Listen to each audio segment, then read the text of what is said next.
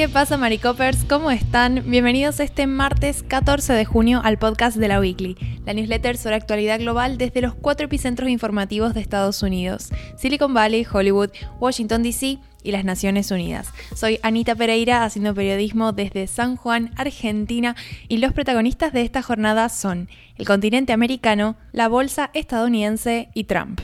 Bueno, esta columna es a modo de resumen de este evento que ha tenido lugar durante la semana pasada, terminó el viernes en el continente americano, ¿no? Y es la novena edición de la Cumbre de las Américas. Este evento que, bueno, en esta ocasión el anfitrión fue Estados Unidos, tuvo lugar en Los Ángeles y lo que hace es reunir a los jefes de Estado de las distintas naciones del continente americano para tratar problemáticas regionales y tratar de abordar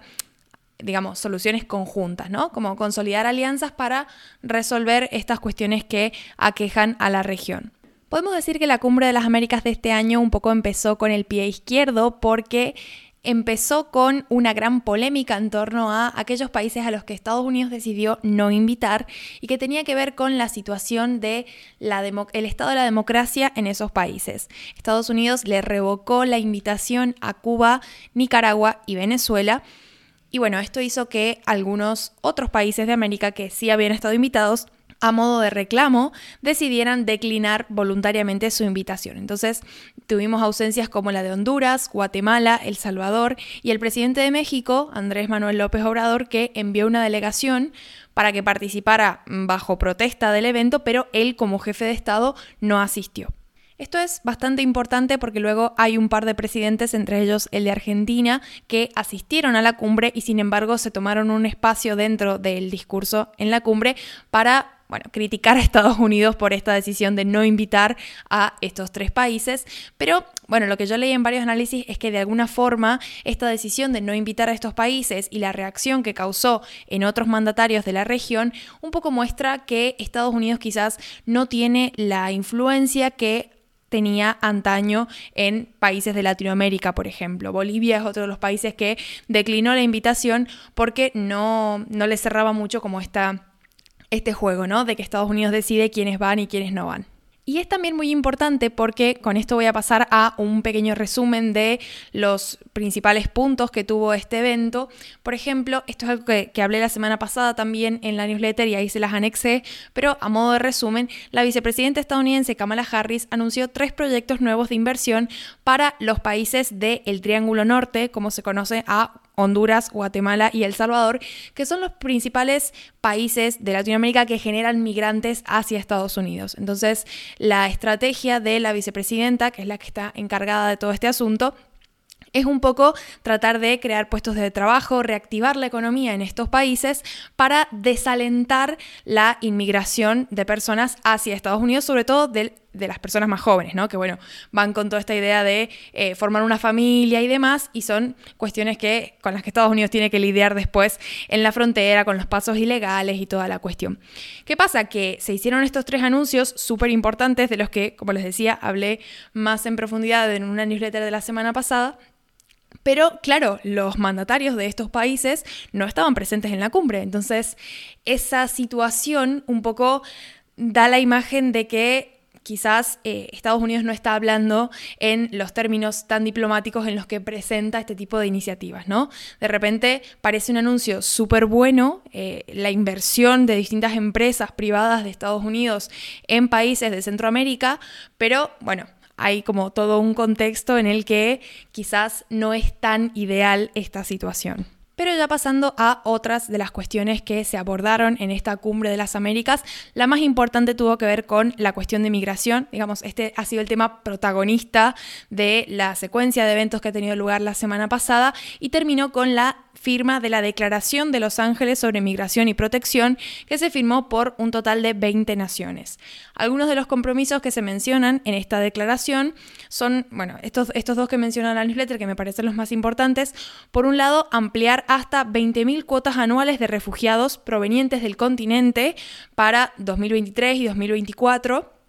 Digamos, esto es algo a lo que se han comprometido los países de la región y a dar especial atención a los inmigrantes provenientes de Haití, que es el territorio con los índices de pobreza más elevados de América. En, esta newsletter tenemos varios artículos sobre Haití porque tuvieron un año súper difícil el año pasado. Recordemos que fue el asesinato del presidente, el terremoto, eh, un montón de cuestiones ¿no? que afectaron la condición eh, de, la vida de sus ciudadanos de muchas formas diferentes. Digamos, eh, impactó tanto en las necesidades básicas de la gente como en cuestiones relacionadas con la confianza en el gobierno o la confianza incluso en un futuro de calidad dentro del país y esto explica también los altos índices de inmigración que están registrando otros países de América de personas provenientes de Haití. Y la segunda cuestión relacionada con esta, esta, declaración tiene que ver con que los países se comprometen a facilitar vías legales para recibir inmigrantes favoreciendo que personas de países más empobrecidos trabajen en los más ricos.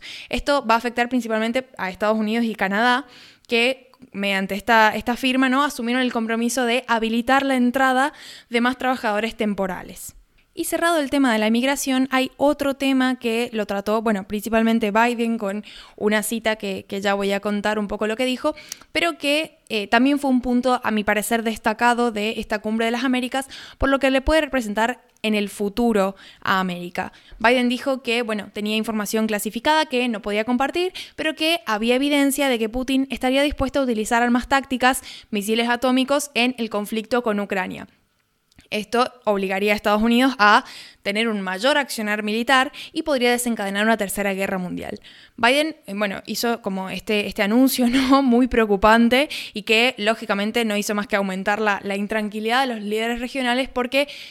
la guerra eh, en Ucrania ya está teniendo muchísimas consecuencias negativas para la región, la cuestión del abastecimiento de combustible, la cuestión de los fertilizantes y cómo va a impactar en el futuro mm, agropecuario de muchos de los países de América, Latinoamérica sobre todo.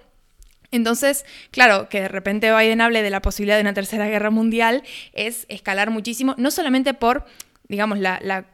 consecuencia a nivel mundial que podría tener una escalada armada de este nivel, sino también porque eh, implica que el conflicto no está muy cerca de terminar y esto lógicamente hace que los problemas que ya está causando en América, en Latinoamérica, el conflicto, tenga una perspectiva un poco más largoplacista. Pero bueno, para concluir me he quedado con un concepto que Biden usó al comienzo de la Cumbre de las Américas en su discurso inaugural y que tiene que ver con la idea de democracia y con la posibilidad de, bueno, continuar fortaleciendo las democracias en el continente americano, que de buenas a primeras puede ser interpretado como una nueva forma de justificarse por estas ausencias que tanto habían sido criticadas,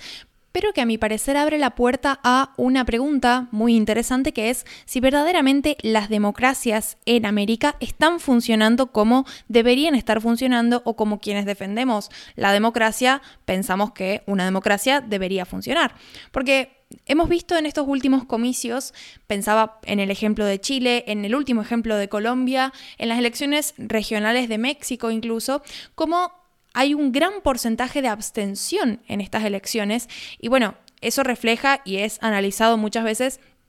como eh, una apatía política de eh, los ciudadanos, descontento con los gobernantes, con el sistema político en general. Incluso lo vimos en Francia en su momento, vimos cómo era una preocupación para Macron el hecho de que la abstención pudiera revocarle el mandato presidencial, pese a que finalmente no pasó. Pero Biden habló de que el hemisferio occidental tenía como todo lo necesario para ser el más democrático en este discurso. Y a mí me pareció una idea muy interesante porque quizás habría que empezar a pensar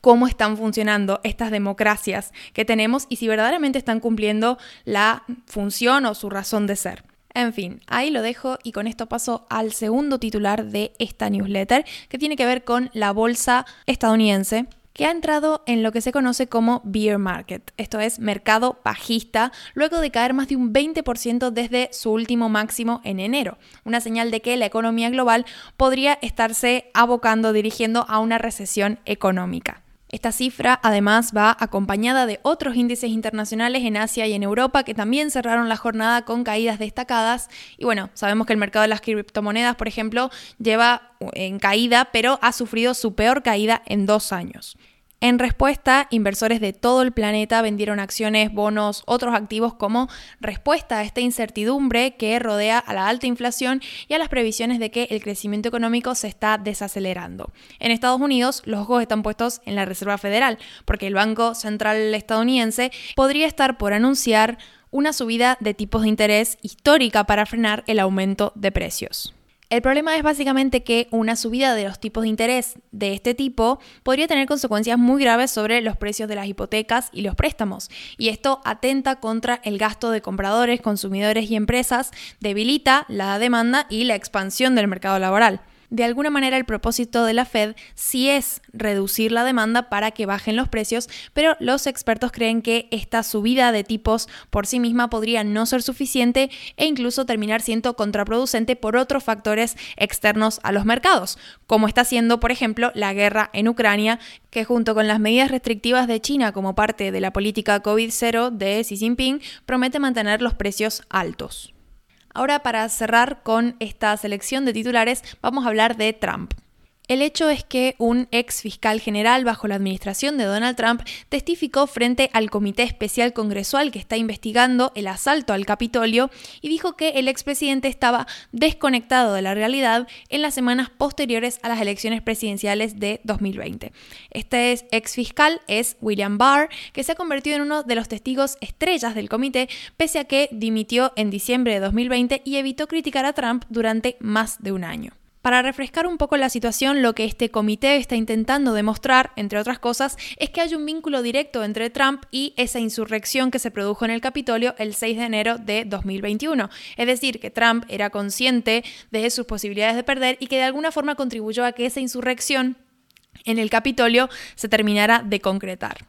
En ese sentido, Barr testificó que Trump nunca mostró interés en los hechos y que aceptó como válidas teorías que no tenían ningún sentido o directamente que eran disparatadas. El escenario que estas declaraciones han ayudado a ilustrar es el de una Casa Blanca en la que varios consejeros del círculo cercano de Trump le explicaron al expresidente por qué sus acusaciones de fraude electoral estaban infundadas. Ahora bien, en materia de el accionar de este comité que está investigando, bueno, el comité tiene previsto seguir celebrando audiencias públicas en las que van a ir revelando algunas de estas revelaciones tan importantes de su investigación. Y con esto hemos llegado al final del podcast de hoy. Esto es algo que quizás no me doy el lugar de decirlo muy seguido, pero muchísimas gracias si llegaste hasta acá por escuchar más de 10 minutos de podcast. Es algo que a mí en lo personal me cuesta un montón, así que te agradezco muchísimo por estar del otro lado. Adiós.